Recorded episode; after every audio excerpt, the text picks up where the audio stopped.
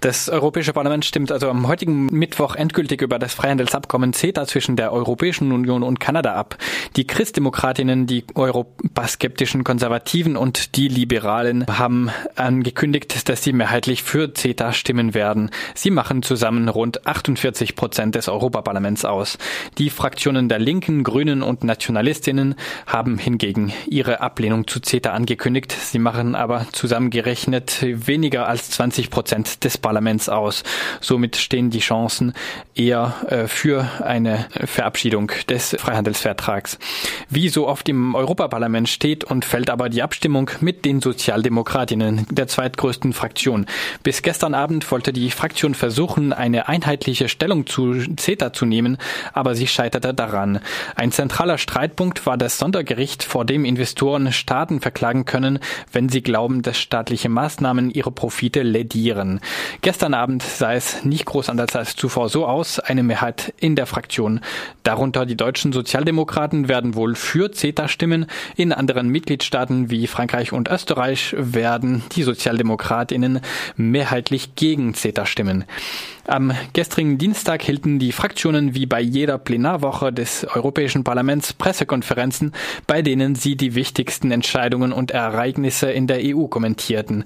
Ausnahmsweise mal gab es aber gestern keine Pressekonferenz der Christdemokratinnen und Liberalen. Deswegen hört ihr im Folgenden vor allem die Stellungnahmen der linkeren Fraktionen.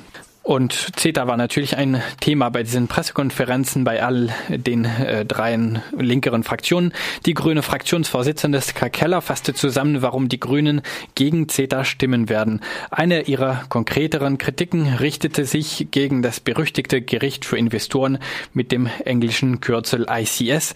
Es wurde verändert von einem ursprünglichen außergerichtlichen Schiedsgericht wurde das Vorhaben, dass es ein äh, institutionalisiertes Gericht veröffentlicht wird. Und hier ist, was sie dazu sagte. Die Reformen sind wirklich klein und sie ändern nicht grundsätzlich die Probleme, die wir mit ICS haben, nämlich dass ein Investor eine Regierung verklagen kann, wenn er glaubt, dass sein Profit lediert wird.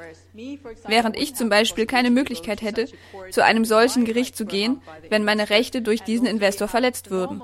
Wir haben auch die normalen Gerichte in unseren Ländern, an die sich Investoren auch wenden können. Also sehen wir kein Bedürfnis und halten es auch für schädlich, ein ICS welcher Art auch immer zu haben. Wir könnten jetzt natürlich über eine Art multilaterales echtes Gericht nachdenken. Aber wenn wir darüber nachdenken, ist es uns sehr wichtig, dass auch die Pflichten von Investoren und die Rechte der Menschen dort behandelt werden, statt nur die Rechte von Investoren. Ähnliche Töne waren auch aus der Pressekonferenz der linken Fraktion im Europaparlament zu hören. Ähm, ein weiterer konkreterer Kritikpunkt von der ähm, Europaabgeordneten Ska Keller von den Grünen war ähm, das äh, Problem mit der Liberalisierung der Dienstleistungen. CETA ist ein weiterer Schritt, der es zum Beispiel Gemeinden zunehmend unmöglich machen würde, Dienstleistungen wieder aufzukaufen, die sie vielleicht liberalisiert haben, aber wo sie denken, hm, vielleicht war das keine so gute Idee und wir könnten es doch besser selber machen. Die Sozialdemokraten hatten eine andere Stellungnahme in der Pressekonferenz beziehungsweise eine Nicht-Stellungnahme. Gianni Pitella, der äh, Fraktionsvorsitzende, erklärte, dass er ähm, persönlich für CETA stimmen werde, dass dieser Vertrag diese neoliberale Globalisierung besser gestalten würde ähm, und dass man da schon die Bürgerinnen gehört habe und dass der neoliberale Ansatz äh, verändert wurde, der ursprünglich im CETA-Vertrag war. Insbesondere beim Investorenschutz habe, habe man nachgebessert und ein unabhängiges Rechtssystem aufgestellt statt eines Schiedsgerichten. Er werde persönlich für CETA stimmen, aber es gebe verschiedene Positionen in der Fraktion.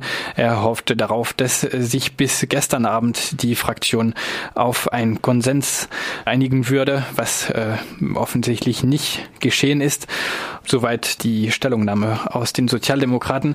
Dann gab es noch die Frage aus der Presse, was jetzt passiert, denn es sieht so aus, als würde CETA verabschiedet werden, ob es noch Hoffnung auf einen Stopp für CETA gäbe und hier sagte Ska Keller. Es gibt noch Hoffnung. Es muss noch durch alle Mitgliedstaaten gehen, das heißt durch die Parlamente. Wir stehen natürlich in engem Kontakt mit unseren Grünen in den nationalen Parlamenten. Wir hoffen also, dass es in den nationalen Parlamenten doch Widerstand dagegen geben wird. Und CETA könnte auch vor den EuGH zur Prüfung gebracht werden, den Europäischen Gerichtshof. Es ist also noch nicht das Ende der Geschichte, aber natürlich das Ende eines langen Kampfes im Parlament. Ähnliche Töne waren auch von der niederländischen Europaabgeordneten der Linken Anne-Marie Mineur zu hören. Sie erklärte, dass es Monate dauern wird, bis die nationalen Parlamente über CETA abstimmen. Äh, damit werden die Aspekte des Vertrags, die nicht rein handelspolitisch sind, erst später in Kraft treten. Ähm, denn nur die ähm, rein handelspolitischen Aspekten werden jetzt äh, mit der Abstimmung auf europäischer Ebene in Kraft treten. Alle die gemischte Kompetenzen von von Mitgliedstaaten und Europäischer Union betreffen, sollen erst dann in Kraft treten, wenn die Mitgliedstaaten und äh, teilweise auch die regionalen Parlamente über CETA abgestimmt haben. So etwa bei den umstrittenen Gerichten für Klagen von Investoren gegen Staaten. Die Linke erinnerte daran, dass Belgien fest äh, die äh, Absicht habe, CETA an den Europäischen Gerichtshof weiterzuleiten, mit der Bitte eine Stellungnahme zu nehmen. Die niederländische Europaabgeordnete erinnerte daran, dass in ihrem Land äh, Wahlen stattfinden im März und dass erst nach den Wahlen über CETA abgestimmt wird und dass es dort noch Vorhaben gibt, Unterschriften zu sammeln, um ein Referendum gegen CETA noch zu organisieren, falls es doch noch so weit kommen muss.